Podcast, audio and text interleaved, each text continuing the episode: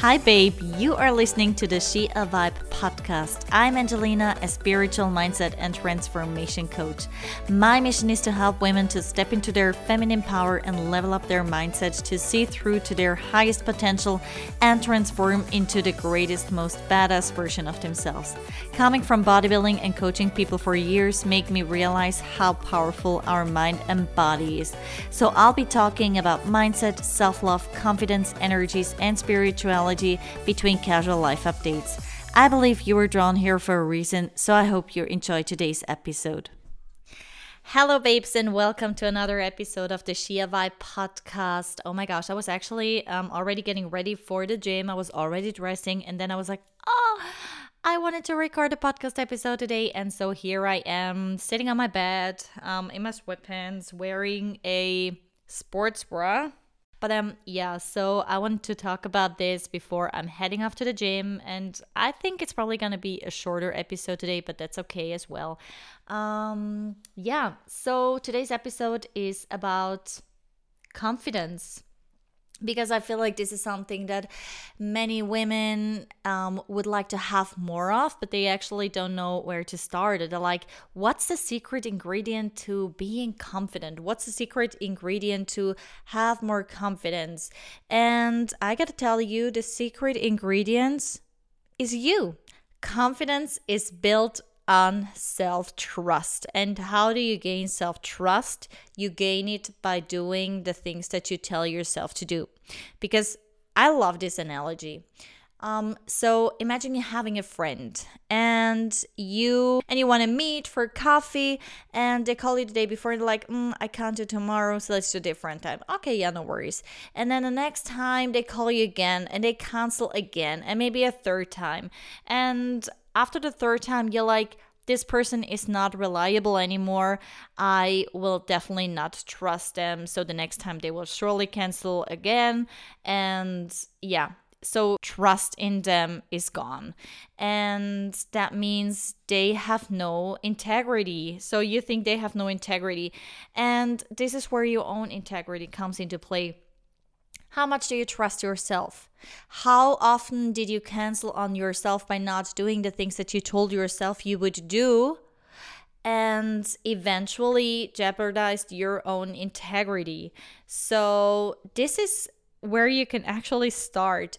Do the things that you want to do, do the things that you tell yourself to do because you owe it yourself right? You want to build a trust, and trust is the foundation of every relationship. It's the foundation of your relationship with your friends, and it's also the foundation for the relationship with yourself. And so, if you can build that self trust and you know that you can rely on yourself, you can literally be thrown in any kind of situation and you know, I got me and that doesn't apply to like situations when you need to i don't know like talk about the topic you have no idea about but still you know you can like get yourself safely out of the situation again or it's even more important when it involves other people.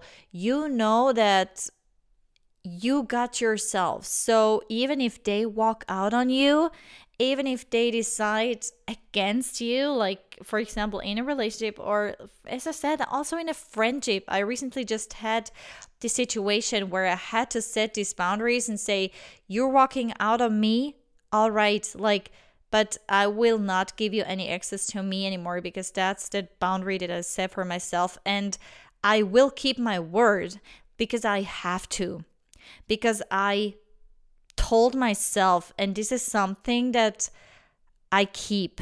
And that's not about I can change my mind. Yes, you can totally change your mind in life. And I'm also a very big promoter of the never say never concept. But there are certain things that if you promise them yourself, you have to keep them. And you can start small. So if you want to, let's say, drink two liters of water every day because you just never meet your goal of your water intake then start with that and like follow through with it follow through with it that's not a big task so small start with small things that you can actually easily do or easily integrate if you are just consistent. And from there, you build. And by building that self trust, you can build your confidence and you build a resilience also. And so, after building that, um, that confidence in yourself, it's also about daring, about being brave, and about doing it because there is no way around of facing the challenges that you put upon yourself and there will never be something new in your life that is challenging and it will not feel uncomfortable. That's absolutely impossible because our bodies perceive new situations as unsafe situations and unsafe situations put stress on our nervous system and our nervous systems have four responses and the most common ones are fight or flight and so it copes in a way that we usually have learned when we were younger. So this is also how self-sabotage fun- uh, works. So if you're if you find yourself self-sabotaging all the time and you can't reach a certain goal because of that and you're asking yourself, do I hate myself or what's the problem here? It's not about hate, not at all. It's about the complete opposite. Self sabotage is actually a protection mechanism from your subconscious mind, and the way that you sabotage stems from your childhood, when you were younger, when you were confronted with certain emotions, and they're, that put your nervous system under stress and you had to cope with these emotions in a certain way, and this is the way that you still cope with them. Actually, our parents should teach us when growing up how to deal with these emotions so we don't have to cope. This is something that very rarely happens. Very often, we don't even get our emotions validated by our parents, and this then resolves in lack of this ability. We need to source this in from outside, and this is something that we then have to learn again when we grow up. And so it's very important to be actually able to observe how we react and make that connection to when we are younger and then we can eventually find a possibility to soothe ourselves, to soothe our nervous system in a different kind of way. And this is the way that we can get rid of these self sabotage patterns, which will eventually come up when you hit a new level. So there's this saying that is like new levels, new devils. So every time when you, um, like maybe enter another deeper level in your relationship or um, if you get more responsibility in your job or whatever it is whatever new level it is that you're reaching these same patterns tend to come up again. And then we have to sit again with them and we have to feel through them. And there's no way if it's in your nervous system it's in your body. And if it's in your body there's no way around of getting rid of the feeling in your body and solve it there. And a lot of that, there are many techniques, a lot of it has to do with breathing because, and it's so freaking simple, but a lot of it is actually with breath. Through breath, reconnecting to your body and soothing your nervous system. And so, yeah, but let's go back to self confidence and so eventually you will always also have to be brave and dare and just go, even if we don't know what's waiting on the other side. And that is what is also super scary, right? But if you wait until you're ready, you will wait until forever because you will never feel ready because you will always feel uncomfortable when being in a new situation. That's as I said, how our nervous system works. So, the only way to get comfortable in the uncomfortable is by doing it and actually experiencing that new thing. It's only by experience when we can get comfortable with it and actually can feel how it is.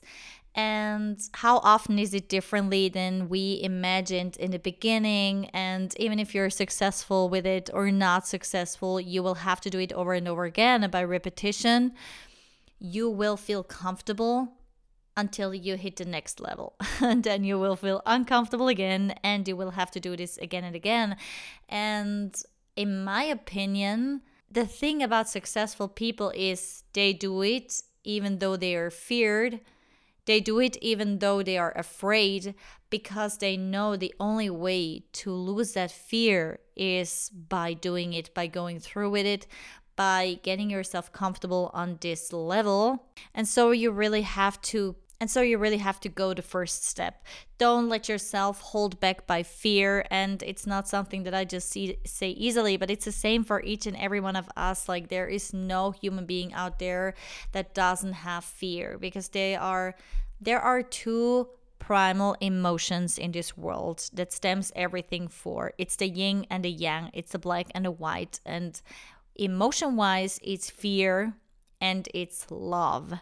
And if we don't want to do things if we are afraid that comes from fear and it's always our ego talking. The ego is the part of ourselves that feeds into self-limiting beliefs. It's the little voice in our head that says that we can't do this that we can't do that.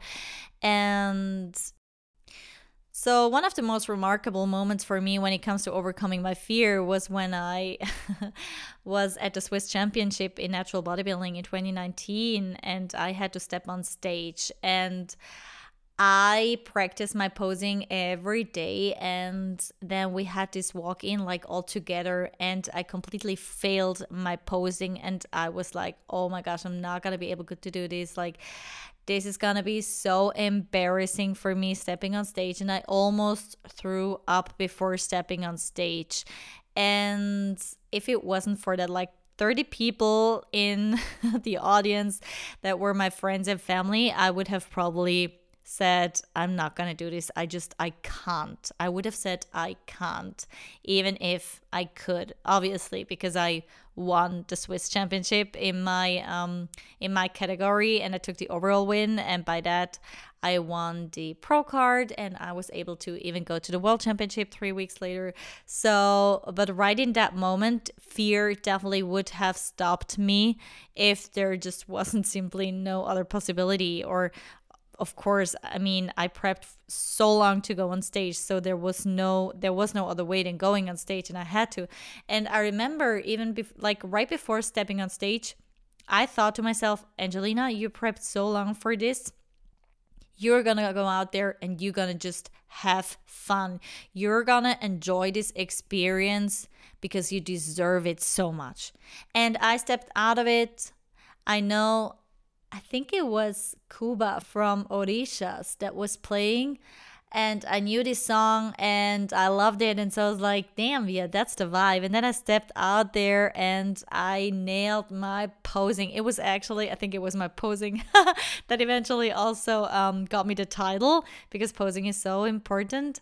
And yeah, so it's really, it's really fun how, um, people sometimes think that I don't have these kind of situations because I, I always look so confident and um, because for example I'm someone I I love to be in a good energy and good mood and I try to see people and I try to see things always from the bright side of life and um, I do have pretty good self-esteem but it wasn't always like that. So I have been bullied at school even so bad at a certain time. I don't remember stuff from this time because my subconscious mind obviously suppressed them. So um it's really crazy and yeah, even going out of my 9 to 5 required required me to be courageous and required me to be brave. And even right now, I don't know how my way will look like, but I will see. If I wouldn't have jumped, and even if I wouldn't have just done it, I wouldn't be where I am today, and I wouldn't be in the situation of not knowing. And that would be okay as well but i wanted to jump i want to i want to find out and yeah, I want to find out what life has in store, no matter if I don't know how it will turn out, right? And so we need to step out of our comfort zone if we want to explore new horizons.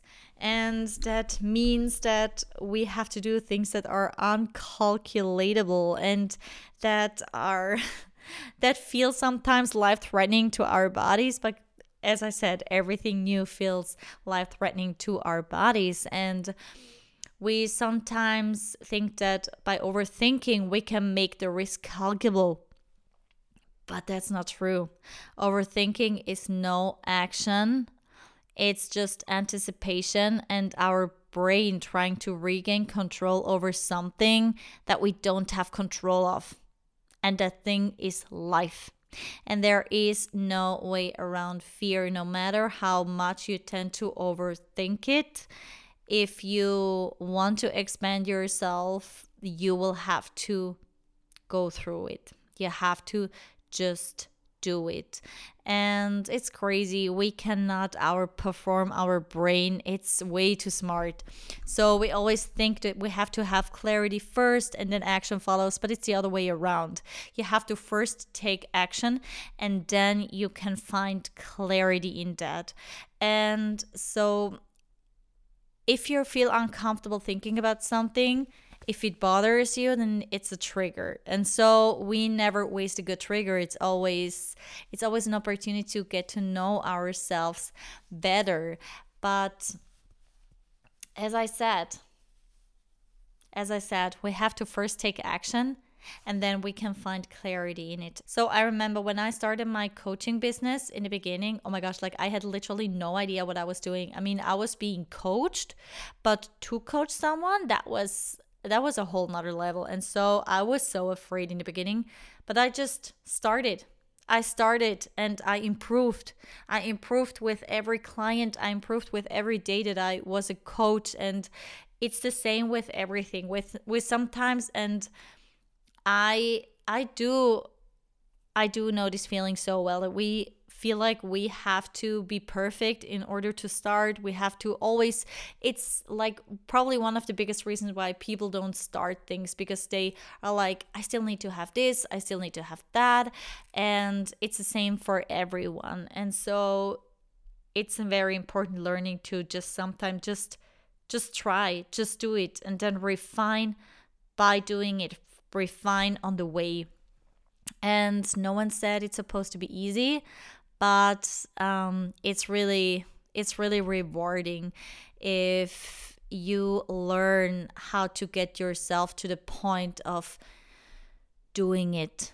Because as i said we are learning by repetitions and this is something that you can you can teach yourself to to get more comfortable in being in the uncomfortable. And it's something that I still have to learn, um, something that I have gained experience with in certain areas of my life. And now I have, um, yeah, now I was curious and I wanted to see what's life outside of the nine to five and that is a new level and the new level has new devils or the same devils in new customs.